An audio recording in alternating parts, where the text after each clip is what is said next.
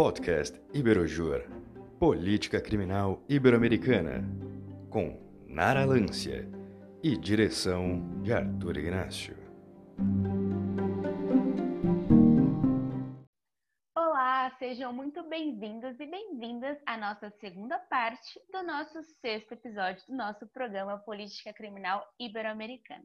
Lembramos que estamos aqui conversando com o Dr. Felipe de Santa Rosa. O Dr. Felipe é promotor de justiça do Estado de São Paulo. Estamos conversando sobre racismo, seletividade penal e a atuação do Ministério Público no sistema penitenciário. Então, dando continuidade à nossa entrevista, é, doutor, como é ser para o doutor um homem negro no sistema de justiça? Ah, é, eu não, não costumo enfrentar é, muitos problemas, né? Muito possivelmente pela autoridade do, do cargo. É, na verdade, na, no sistema de justiça, ser um homem negro é, representa a realidade que eu sempre enfrentei. É, eu sempre fui um dos poucos negros. Em muitas situações eu era o único negro. Então, eu estudei em uma escola particular, porque minha mãe lecionava lá, então eu estudava gratuitamente. É, em muitos anos da escola eu era o único eh, aluno negro. É, na faculdade existia uma outra pessoa que eu achava que era negra, mas é, em uma certa aula lá perguntaram se quem considerava quem se considerava negro na sala e somente eu é, levantei a mão. Então é, eu era o único negro da sala. É, quando eu era escrevente do Tribunal de Justiça dos funcionários do tribunal, eu também era o único negro. Todavia, na, naquela época existia uma parceria, podemos dizer assim, né, entre a prefeitura e o tribunal, é, e a prefeitura acabava cedendo alguns funcionários para trabalhar lá. Então, existia uma outra pessoa negra, uma mulher negra, é, trabalhando comigo. Então, éramos dois. No Ministério Público, são pouquíssimos, são muito poucos promotores negros, promotores e promotoras negras. É, no meu concurso, apenas eu, né, somente eu de, de negro fui aprovado é, no concurso em, que eu prestei. Então, no, no, nesse aspecto racial, é, posso dizer que eu já me acostumei com, com a solidão. Então, no mundo jurídico não muda muita coisa. Eu continuo sendo um dos poucos negros. E o doutor já sofreu algum preconceito por ser um homem negro no sistema de justiça e fora também, né? Se o doutor puder, puder dar algum, contar algum caso para gente? Ah, sim. Eu, eu acredito que seja difícil alguma pessoa negra que nunca sofreu nenhum tipo de preconceito. Então, quando, quando eu era criança, na escola, é, existia um, um, menino que fazia brincadeiras é, referente à, à, raça e eu ficava bastante irritado. Se não me engano, acho que o nome do menino é Rafael, até hoje eu lembro. E quando eu era criança, também tive problema com um vizinho num prédio em que eu morava. É, um vizinho na verdade, a visita de um vizinho, né? A visita estava sentada ali na escada, pediu para que eu chamasse a, a, a vizinha e, e, eu me recusei porque ele queria que eu entrasse na casa da vizinha para chamá-la. E, e, aí ele me ofendeu, me, me xingou de macaco, só brincando. E cheguei em casa, fui contar com meu pai e meu pai foi lá para resolver a situação.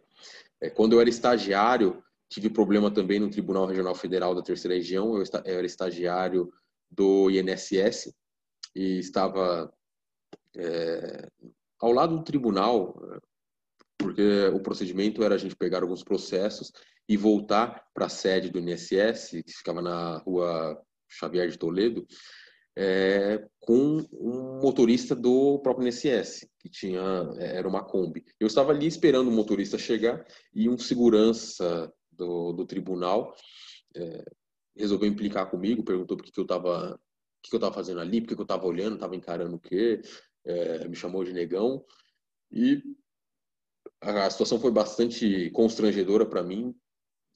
Chegando no INSS, fui conversar com, com, com o chefe do, dos procuradores, que foi comigo até o Tribunal Regional, não lembro se foi no dia seguinte ou alguns dias depois, falar com o chefe de segurança do tribunal. E o chefe fez uma meia-culpa lá, se desculpou, mas é, disse que eu não deveria ter respondido segurança, que em casos como este é, era melhor eu ficar quieto. Então, é, evidentemente, pelo que eu me recordo, ali também eu era o único negro. É, foi uma atitude louvável do, do chefe dos procuradores ter entrado em contato com o tribunal, ter me levado até lá, é, mas essa meia-culpa é, do, do chefe de segurança, atribuindo parte de responsabilidade, da responsabilidade a mim, porque eu tive a ousadia, digamos assim, de responder ao segurança racista, é, me deixou bastante incomodado. E quando eu era promo, quando promotor, também tive problema com um, em um evento do Ministério Público, com o procurador de justiça aposentado, é, quando eu me levantei para ir ao, ao, banheiro lá no evento, o evento foi em um restaurante é, tido como refinado aqui na, na, na, cidade de São Paulo, e eu me levantei para ir ao banheiro, o procurador me chamou, até então eu não sabia que era, que era procurador, e eu até estranhei ter me chamado, porque eu não conhecia nem a ele, nem as outras pessoas que estavam na mesa, e eu me dirigi até ele e ele pediu que eu é, servisse vinho para ele. E aí eu disse que eu não era o garçom, que eu era é, um membro do Ministério Público, assim como ele. Eu presumi que ele fosse pelos cabelos brancos e porque ele estava de terno e gravata. Ah, e ele insistiu, não, mesmo assim, é, pega lá vinho para mim. E aí eu fui e chamei o garçom e pedi para o garçom servir um, um vinho. Então, é, ali, é, mesmo sendo é, um promotor de justiça, em razão da cor da pele, é, como dito ali pelo, pelo professor Silvio, é, o meu lugar é o de subserviência. Né? Então, a, o lugar estruturado para mim é servindo uma pessoa branca. Então, ainda que seja promotor de justiça, ele achava que eu tinha é, o dever de servir é, a bebida para ele. É, depois que eu fui saber que era um procurador de justiça aposentado, enfim, é, a gente percebe que o racismo, é, muitas vezes, ele se torna um pouco mais velado em razão do cargo ou do dinheiro que você tem, mas em outras vezes nem isso é suficiente para é, escondê-lo, digamos assim. Estes casos que o doutor acabou de contar são casos importantes para as pessoas, né, é, para os nossos ouvintes perceberem que o racismo ele ainda perpetua nos, nos dias de hoje, né? E mesmo assim parece que ainda há pessoas né, no caso brancas, que negam o racismo, que negam que o racismo ainda existe nos dias de hoje. E até eu gostaria de aproveitar, né, perguntar se para o doutor a negação do racismo reforça cada vez mais o racismo. Sim, reforça. É, porque, como eu disse é, em uma das respostas anteriores, no Brasil o racismo não é algo pontual, não é um ataque. Alguém deu um tiro em uma pessoa porque ela era negra ou alguém é, espancou uma pessoa porque era negra. No Brasil, ele se manifesta de outra forma. Então, ele se manifesta realmente nessa forma da estrutura. A gente vê que os negros é, estão sempre em uma situação de marginalidade. É no exemplo que eu dei, é, aliás, na, na, no caso que eu dei, né, em que eu estava parado no, no, na, no lado do tribunal, eu estava com uma mochila, estava com um punhado de processos no braço, era um, bastante processo. Então, é, era evidente o que eu estava fazendo ali. É, era uma pessoa parada com segurando uma, uma lote de processos. Né? Então, era óbvio que eu estava esperando alguém. Então, se eu fosse uma pessoa branca, seria algo natural. Eu pensar, ah, ou é um estagiário ou é um advogado esperando alguma coisa, alguém para pegar. Mas sendo uma pessoa negra, o simples fato de estar ali já causou incômodo. E dizer que não existe é, o racismo é também uma forma de ataque, porque as pessoas pretendem justificar aquilo que é injustificável. Né? Então, nos exemplos que eu dei, é, elas poderiam falar: ah, então, mas por que você não entrou na casa da vizinha para chamá-la? O que, que custava? Ou por que, que você estava fazendo? O que, que você estava fazendo ali parado do lado do tribunal? Também pediu, né? É, ou é, não custava nada você servir é, a pessoa que te pediu, né? Ah, eu mesmo serviria, não fico indignado por isso. Então, eles não querem enxergar aquela situação é, de subserviência, de, de, situação servil em que a sociedade é, coloca a pessoa negra. Né? Elas negam aquilo. Então, é uma, uma característica que reforça o racismo na medida em que dificulta o seu combate. É, o, deixa cada vez mais escamoteado e as pessoas acabam acreditando que racismo é somente aquilo que acontece nos Estados Unidos, em que a gente vê os ataques diretos às pessoas negras, né? É, há uma separação muito mais clara. Mas não, no, no Brasil ele se opera de maneira diferente e não é por isso que a gente pode dizer que não existe. Existe e é bastante forte. Exatamente, como o próprio doutor falou, né? Muitas pessoas fazem muitos comentários, né, para demonstrar que não são racistas, né? Até como, por exemplo, eu não sou racista, eu tenho até um amigo negro, né? Mas essas pessoas, elas não têm a noção de que a fala delas já é por si só uma fala racista, né? Da gravidade que essa fala possui, por mais até que, de acordo com elas, seja inconscientemente, né?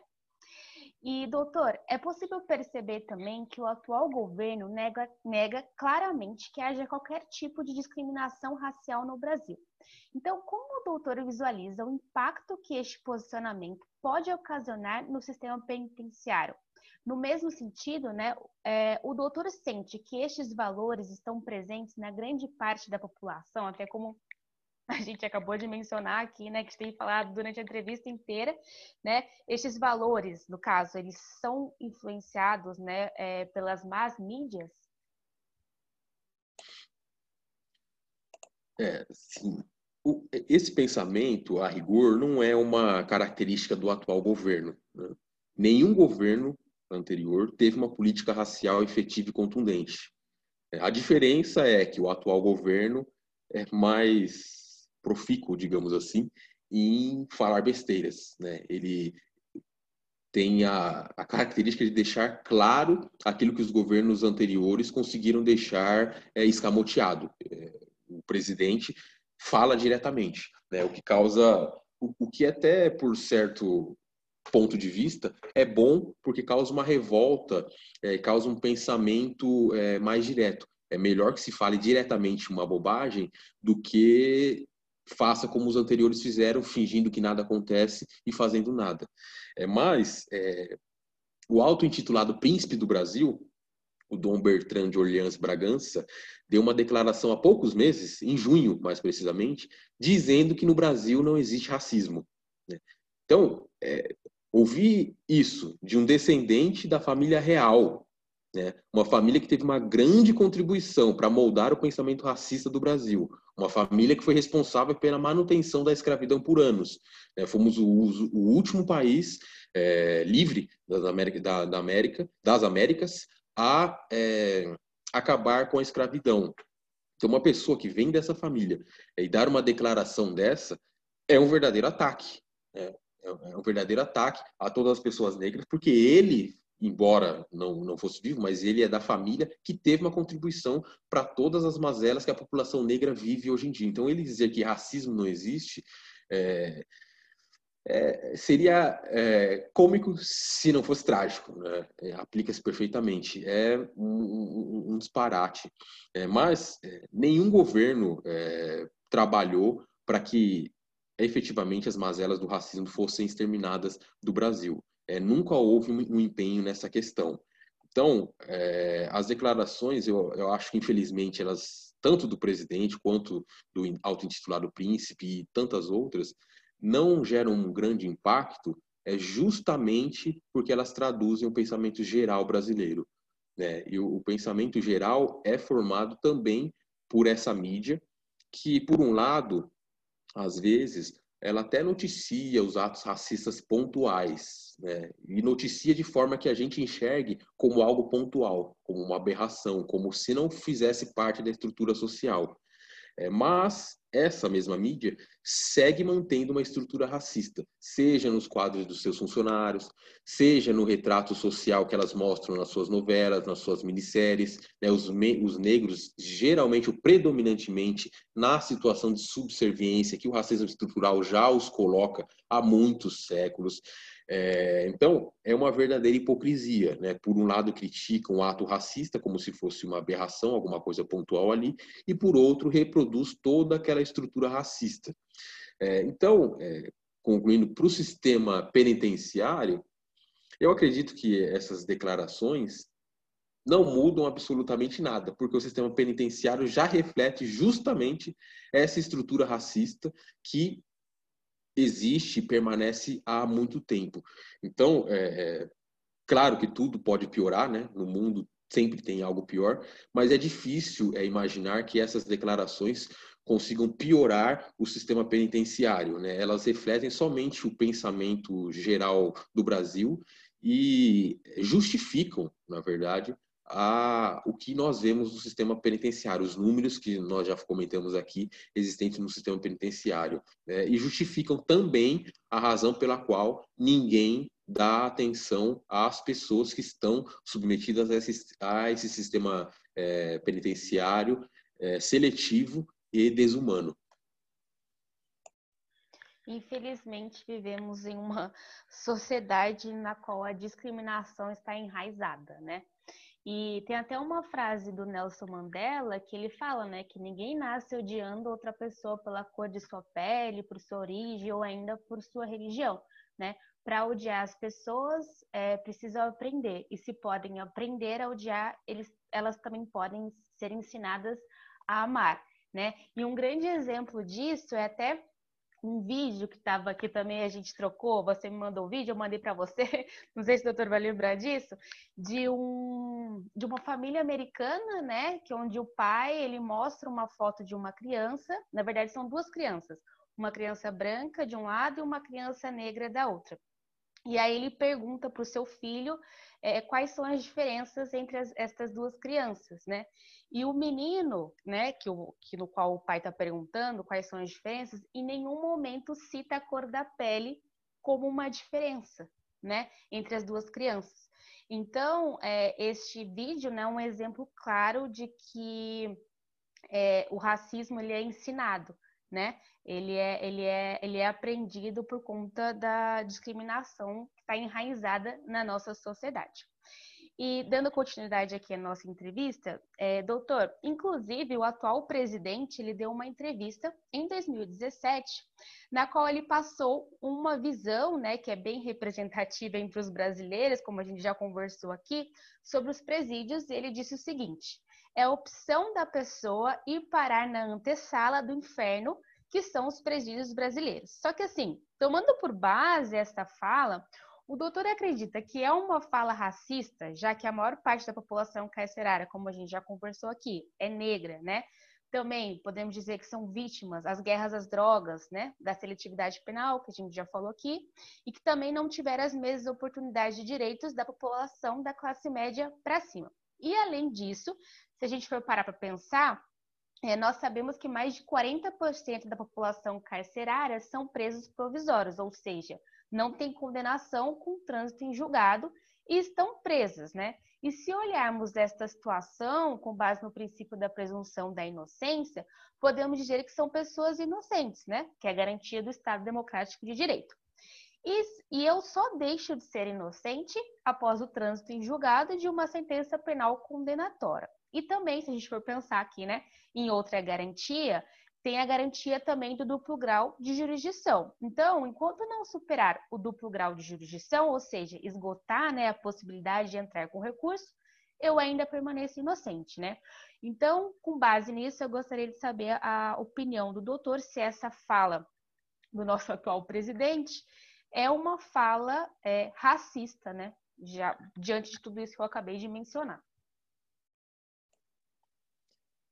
É, eu, embora acredite que o presidente é uma pessoa racista, eu não acho que essa fala foi racista, porque, é, dizendo de forma sutil, o presidente é uma pessoa de pouco conhecimento. Né? Então, eu duvido que ele tenha conhecimento dos dados que nós comentamos aqui, de população carcerária, de como ela é composta. Né? Ele não, eu acredito que não tem, e tenho certeza que não tem nem interesse é, em ir atrás é, desses dados.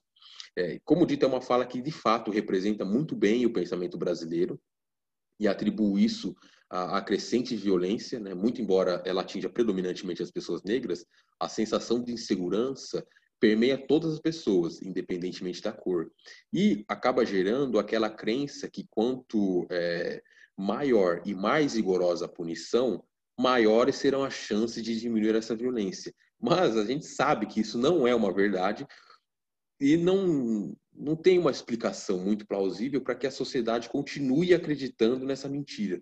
É, pode ser a história da mentira repetida muitas vezes acaba tornando-se uma verdade.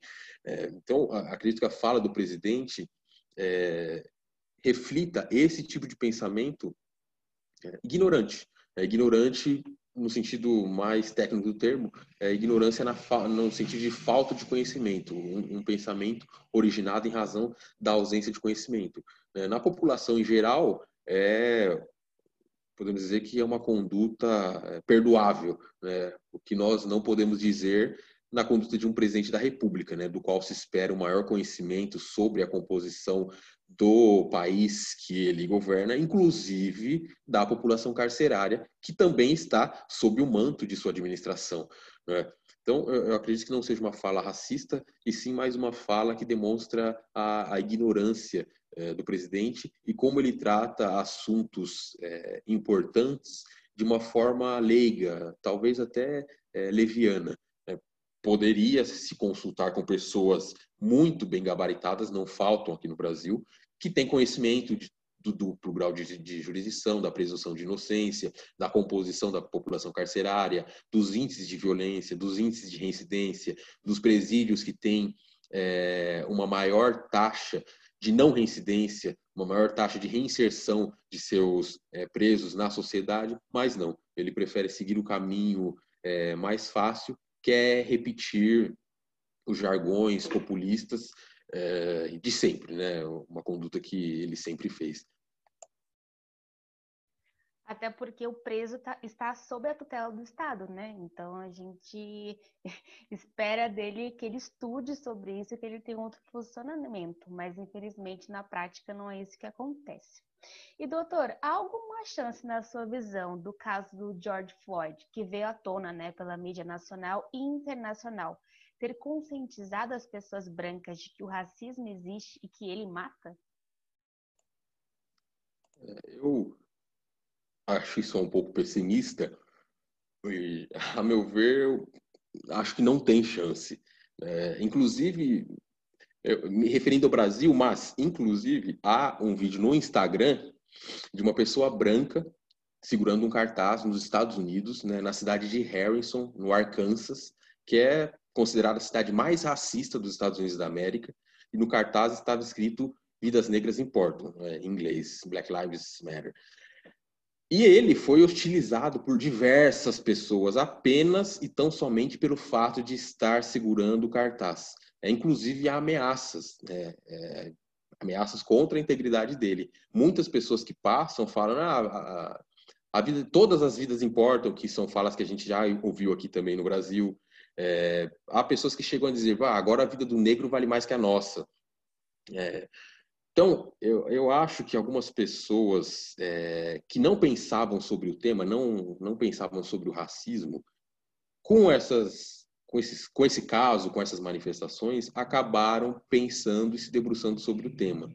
Mas aqueles responsáveis pela estrutura racista presente em quase todo lugar do planeta não se afetam. É, eles permanecem com aquele pensamento racista. De qualquer modo, a luta pela conscientização e por uma mudança tem que continuar, né? porque essas mudanças ocorrem aos poucos. Então, embora eu acredite que o caso do George Floyd não vá é, causar uma mudança, é, ele contribui para que no futuro essa mudança ocorra. Ele contribui com as discussões, ele contribui com, é, às vezes, algumas pessoas que estavam é, na ignorância, ou podemos dizer, em cima do muro, que não se atentavam para essas questões, comecem a perceber um pouco mais, falar, não, realmente é, alguma coisa de errado na sociedade está acontecendo. Mas, por enquanto, eu sou cético em relação à, à mudança. Muito interessante, doutora, seu posicionamento sobre este caso. E como o Ministério Público precisa agir para evitar o agravamento das circunstâncias atuais que demonstram um espírito por parte do Estado, né, no sentido de não ligar se essa parcela do povo brasileiro vem a óbito ou passe pelas situações degradantes do cárcere no Brasil? Sim. É, eu acho que o Ministério Público precisa começar a tratar o tema racial como trata, por exemplo, o tema da violência doméstica. Nesta área da violência doméstica, nós vemos várias promotoras dando entrevistas, é, escrevendo, publicando artigos, fazendo palestras, fazendo campanhas, saindo de jornais, participando de lives, né, que é, nesse período de pandemia as lives ganharam bastante notoriedade. É, há campanhas institucionais, há grupos de atuação, é, há interação com políticos. Né? Eu ressalto aqui nesse ponto da violência doméstica que em 2018, segundo o, os dados de violência é, publicado neste ano, 2020, é, foram mortas violentamente, aproximadamente, cinco, aliás, foram mortas violentamente 57.956 pessoas. Dessas 57.900, aproximadamente 4.500 eram mulheres. Então, menos de 10% dos mortos violentamente no país foram de mulheres ao passo que desses 57.900, 75,7% foram de negros. Então, veja que é uma disparidade bastante grande entre o tratamento dado na instituição à violência doméstica em relação ao número de mortes causadas no país e o tratamento dado ao racismo em relação ao número de mortes causadas no país. Então, o racismo também precisa de promotores dando entrevistas, escrevendo sobre o tema, fazendo as palestras, fazendo campanhas, saindo em jornais, fazendo lives, é, participando é, de campanhas institucionais, tendo uma interação com políticos para fomentar uma política pública, porque os números são grotescos. É, o, os números de pessoas mortas são grotescos. Não tem como a sociedade conviver com esse tanto de pessoas negras mortas. Predominantemente, dentre os mortos negros, são jovens. Né? O, o grupo de maior risco é, neste país são jovens negros. E nada se faz. Então, é, precisa de uma conscientização do maior número de pessoas possíveis, né? porque parece que essa situação é, calamitosa, muito embora seja é, absurda, é desconhecida por muitos. Muitas pessoas não sabem é, desses dados, não sabem desses números, até porque eles não são divulgados é, a todo momento. É, então, é, as justificativas, aquelas justificativas apresentadas sempre, ah, não existe racismo no Brasil, é, todos estão numa condição de igualdade, é, basta se esforçar que você consegue alcançar seu objetivo, a violência atinge a todos.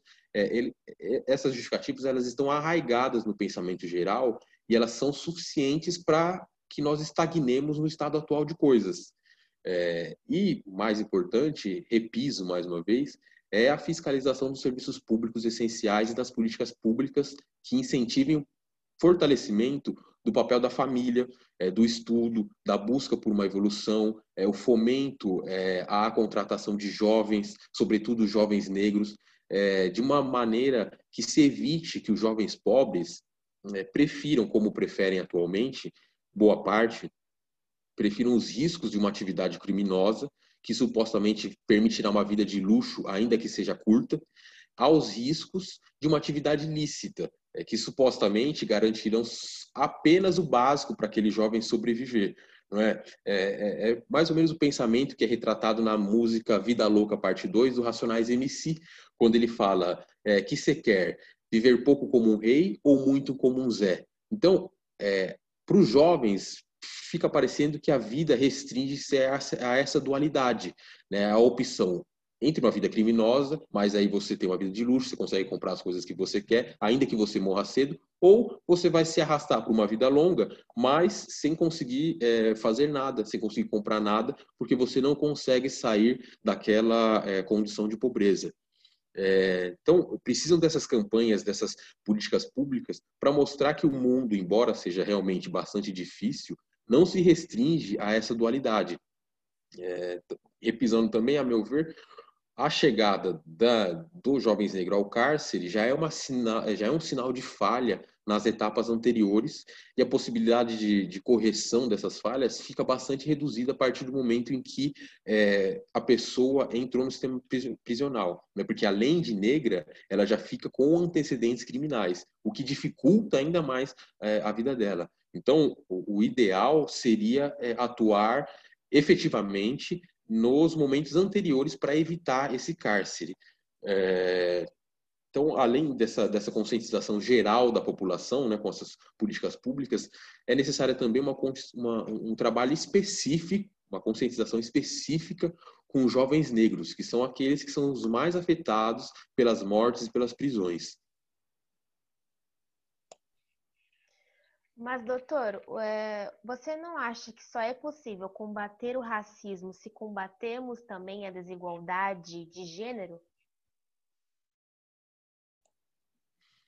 Sim, é, a, a, questão é, maior aí, podemos, se eu posso dizer assim, é que a igualdade de gênero dentro do racismo já é um segundo ponto, é um ponto mais avançado. Então, as pessoas precisam primeiro ter uma consciência, uma é, enxergar que existe o racismo. E aí, a partir do momento em que uma, em um número razoável de pessoas, ou seja, a generalidade dos brasileiros enxergarem que existe o racismo, aí nós partimos para é, igualdade de gênero. Até porque, dentro de, da, do, da questão de gênero, também as pessoas mais afetadas são as mulheres negras é, dessas 4.500 mortes aproximadamente, é, cerca de 70% eram de mulheres negras.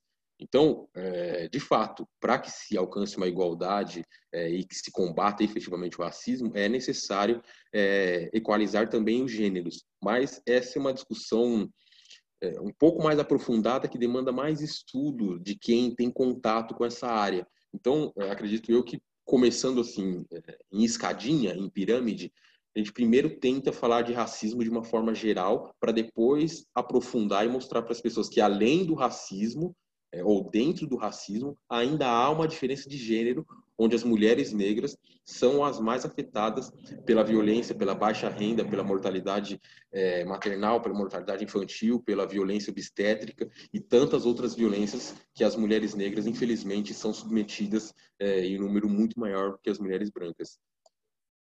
Voltando ao, ao ponto é, das mulheres, né, mas ainda dentro dessa questão racial, eu mesmo é, acredito que toda essa relevância que é dada ao tema é, violência contra a mulher foi alcançada em razão das vozes das mulheres brancas. É, não que as mulheres negras não lutem e lutam muito, mas as mulheres brancas fazem parte do grupo privilegiado e, ainda que mulheres, elas têm voz por fazerem parte do grupo privilegiado.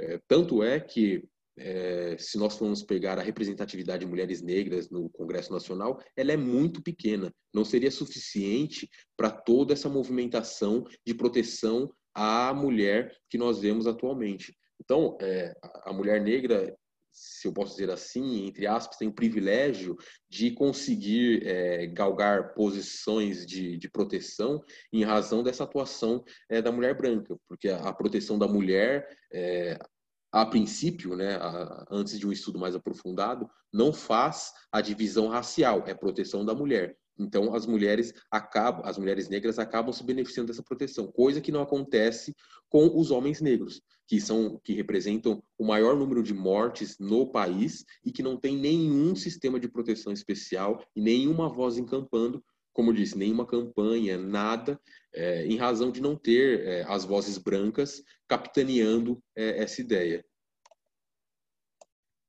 Então, o doutor não acredita que deva haver um engajamento é, das duas minorias simultaneamente? É, não, na verdade, é, eu acredito que deva sim haver esse engajamento, mas a priori, quando quando estamos discutindo o tema racial, é como quando estamos discutindo o tema, voltando, né, de violência contra a mulher.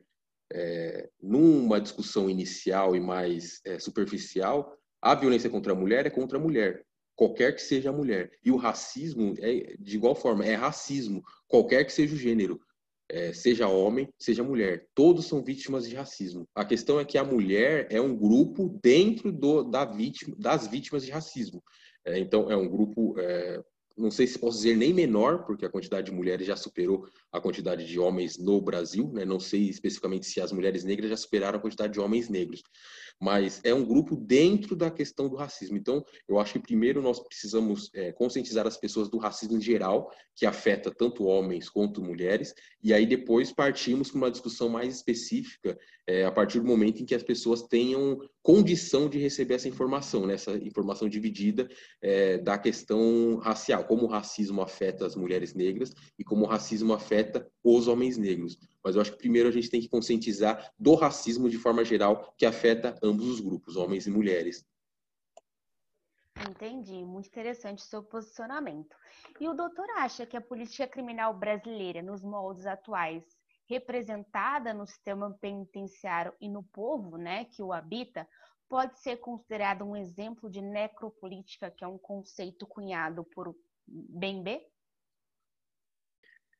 Sim, é, eu acho que esse termo referente à capacidade estatal, né, digamos, de, dizendo assim de forma bastante superficial, é a capacidade estatal de negar a humanidade a algum grupo é, escolhido pelo próprio Estado e sobre esse grupo exercer uma é, violência, inclusive a violência é, máxima, que é matar é, integrantes desse grupo, como uma exteriorização do poder. É.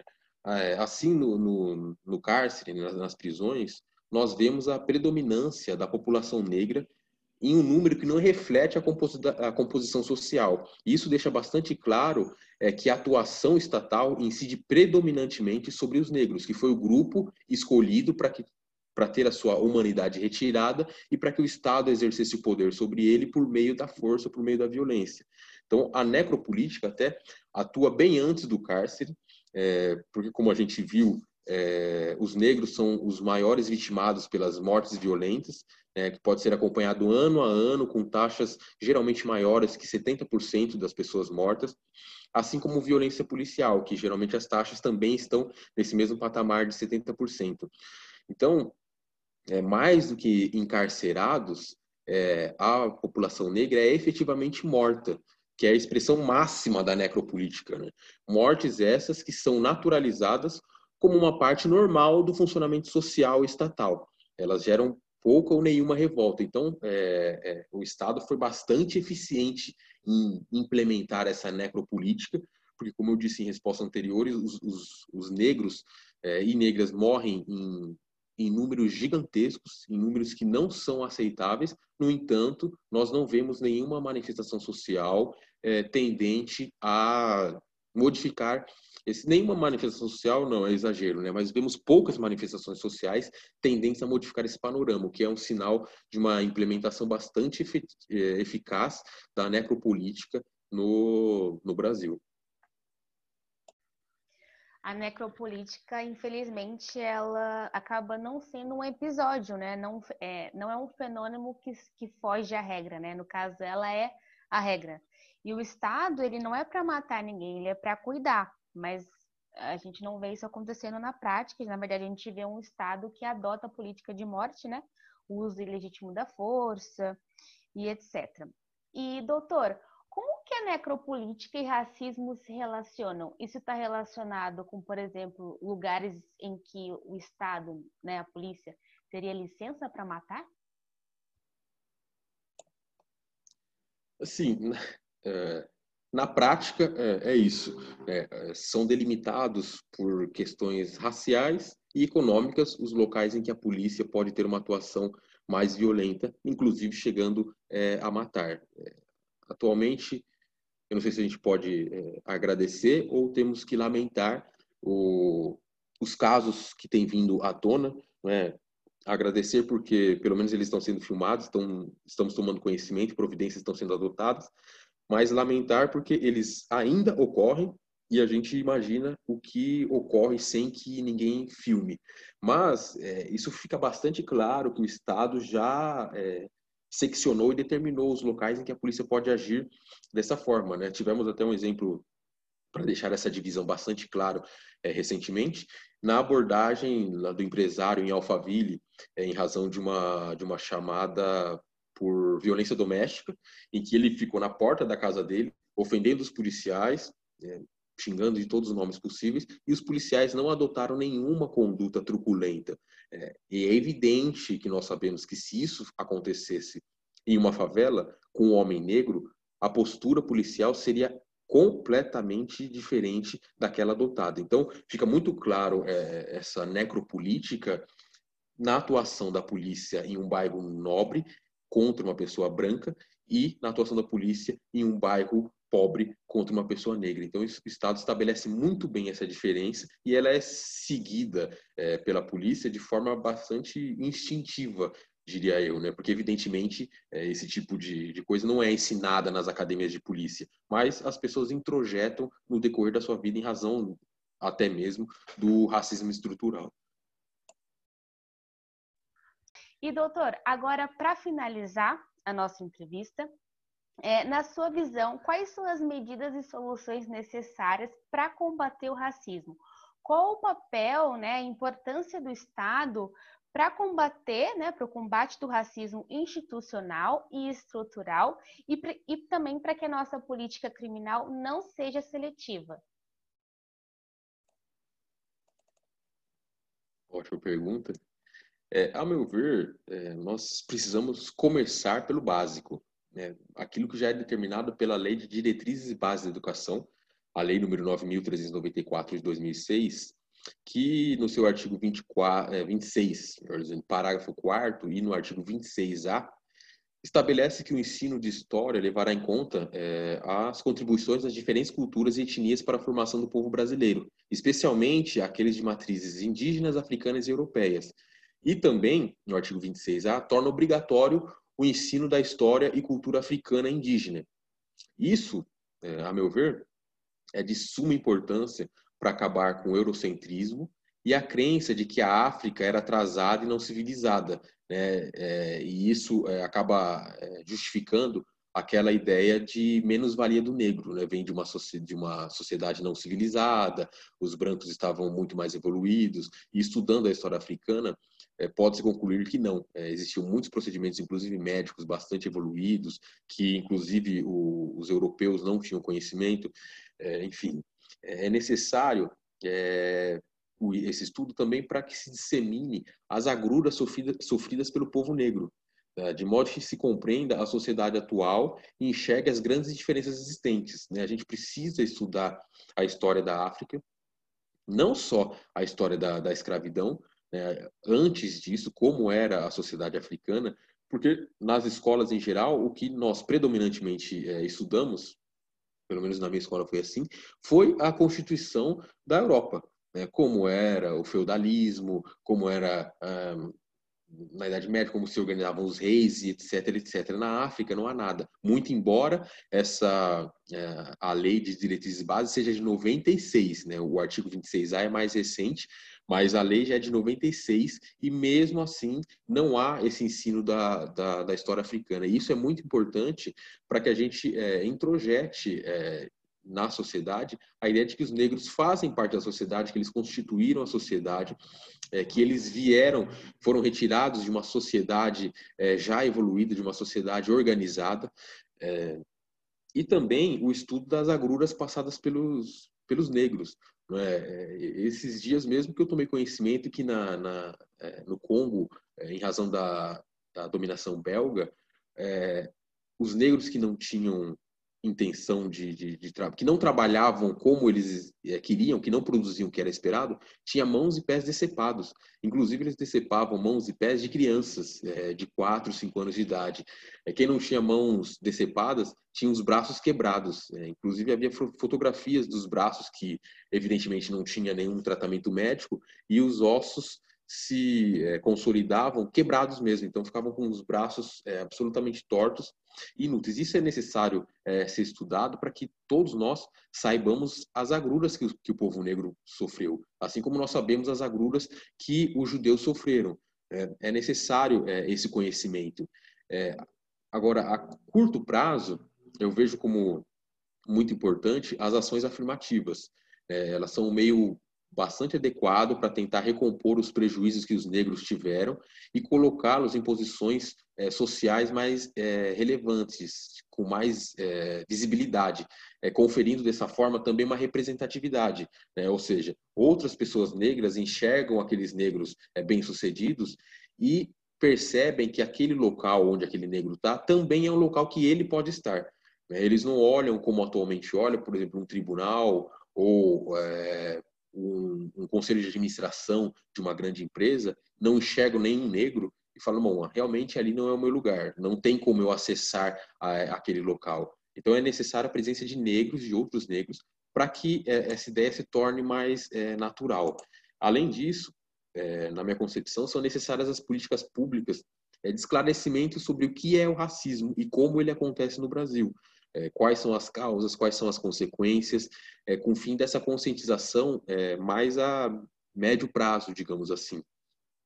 É, e acredito é, que, à medida que as pessoas forem se conscientizando, é, as práticas racistas serão melhor percebidas na sociedade e, dessa forma, também melhor coibidas, inclusive por meio de uma política criminal mais adequada.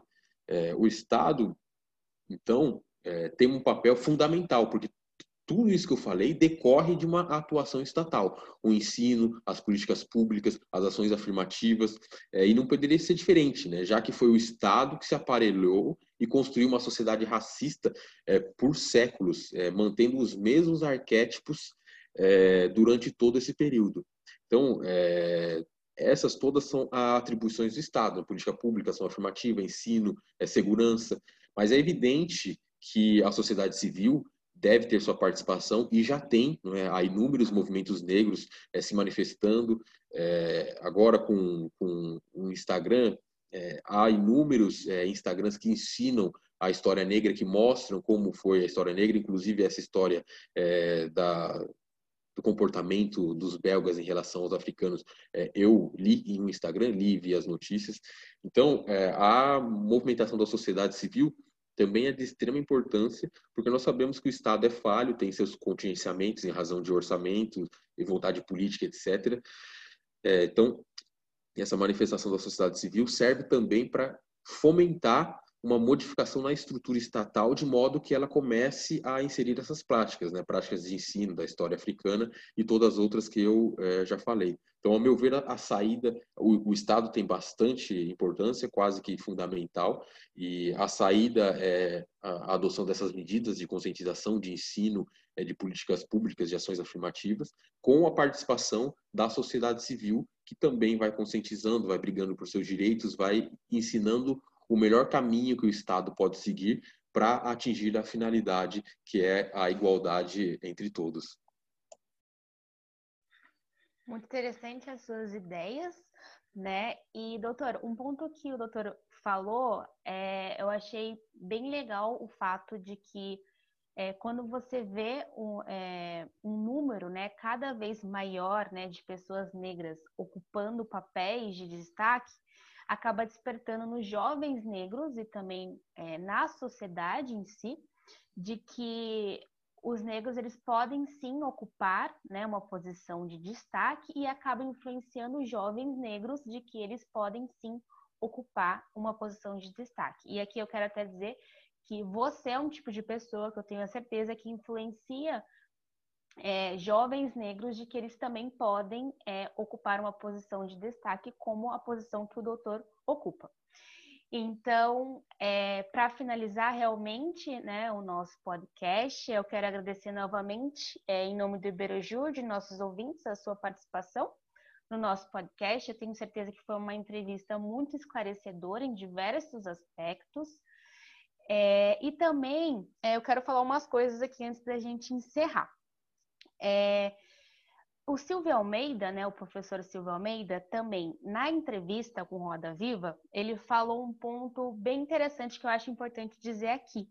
É, ele falou o seguinte: o que vamos deixar para os nossos filhos e nossos netos depende de um projeto político que passa necessariamente por uma luta contra todas as formas de degradação da vida humana e temos de criar condições para que as pessoas que vêm depois de nós possam ter um mundo melhor do que foi entregue para a gente. Então, é, nós trabalhamos hoje para as próximas gerações colherem né, o que a gente está plantando hoje.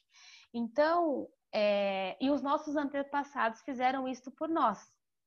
E nós precisamos fazer isso também para as gerações futuras. Então é muito importante esse podcast, né? Porque nós estamos falando do racismo, nós estamos, nós trouxemos uh, o conceito de racismo, né?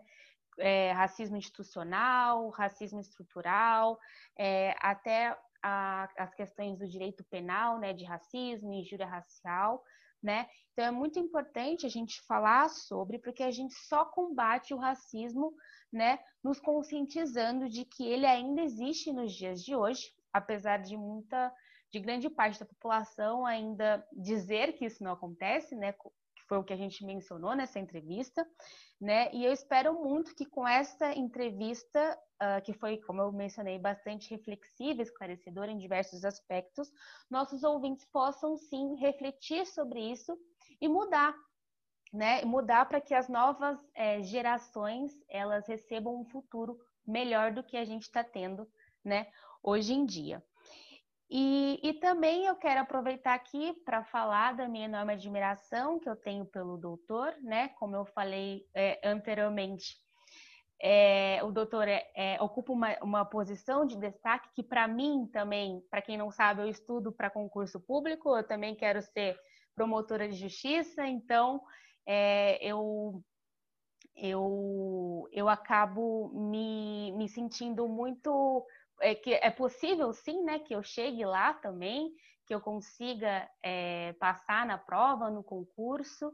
Então, o doutor acaba despertando nisso em mim também, de que eu também posso é, é ocupar um dia esse cargo como promotora de justiça. E, e, eu tenho a certeza, como eu mencionei, que o doutor deve estar influenciando outras pessoas também, mesmo sem perceber, porque a representatividade ela é muito importante. E é isso que o doutor faz como promotor de justiça. E por fim, perguntar se o doutor gostaria de fazer mais algum apontamento, mais algum esclarecimento, falar mais alguma coisa, alguma palavra final para a gente encerrar este episódio. Só gostaria de agradecer é, mais uma vez a oportunidade. É, é muito importante as discussões e debates sobre o tema racismo. Como eu disse, é, a meu ver, a conscientização é uma das principais formas de melhorar esse cenário. De fato, trata-se de uma conquista é, intergeracional. Nós estamos vivendo em um mundo um pouco melhor ou um pouco menos pior do que nossos pais, nossos avós, que foram preparando um mundo menos rigoroso para a gente. E nosso trabalho, o mínimo que nós podemos fazer é continuar esse trabalho de melhoria para que as futuras gerações consigam, é, talvez, quem sabe, chegar à igualdade que nós almejamos, ao mundo é, pacífico e, e ordeiro. É, então, nós temos que fazer é, o nosso melhor. É, eu acho é, interessante a, a, visão de, de eu ser um exemplo. eu tento discutir e me portar da melhor forma possível. É, e sempre que eu posso, eu converso com, com pessoas mais jovens para é, explicar que de fato é, é, difícil, mas não é impossível. É, basta ter foco e, e, saber onde você quer chegar. As portas estão abertas para quem precisar de algum contato ou algum esclarecimento maior. É, fico bastante grato com essa oportunidade e é, também aproveito para dizer que minha que a admiração é recíproca. É, admiro também muito a doutora, bastante jovem, já muito estudiosa, foi estudar fora, é, se aventurou em residir fora, o que não é para qualquer um. Passou por situações é, bastante difíceis, com pouca idade. Eu tenho certeza que é, alcançará êxito nos seus estudos para concurso público e será é, qualquer que seja a carreira escolhida, Ministério Público, magistratura, mas é, imagino que seja Ministério Público, será uma promotora de justiça brilhante, é muito eficiente é, em sua, em sua, sua atuação e eu é, já estou ansioso para tê-la como colega de é, profissão, é, além da amiga que já é. Então, agradeço a oportunidade e me despeço de todos com muito obrigado.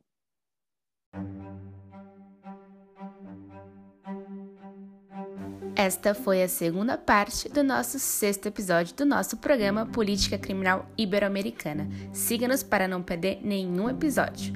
E caso queira ficar a par de todos os nossos eventos, basta procurar por Iberojur. Estamos no Instagram, Facebook, LinkedIn e Twitter. Nessas plataformas você poderá ficar a par de todos os nossos eventos. E nos vemos no próximo episódio. Até mais!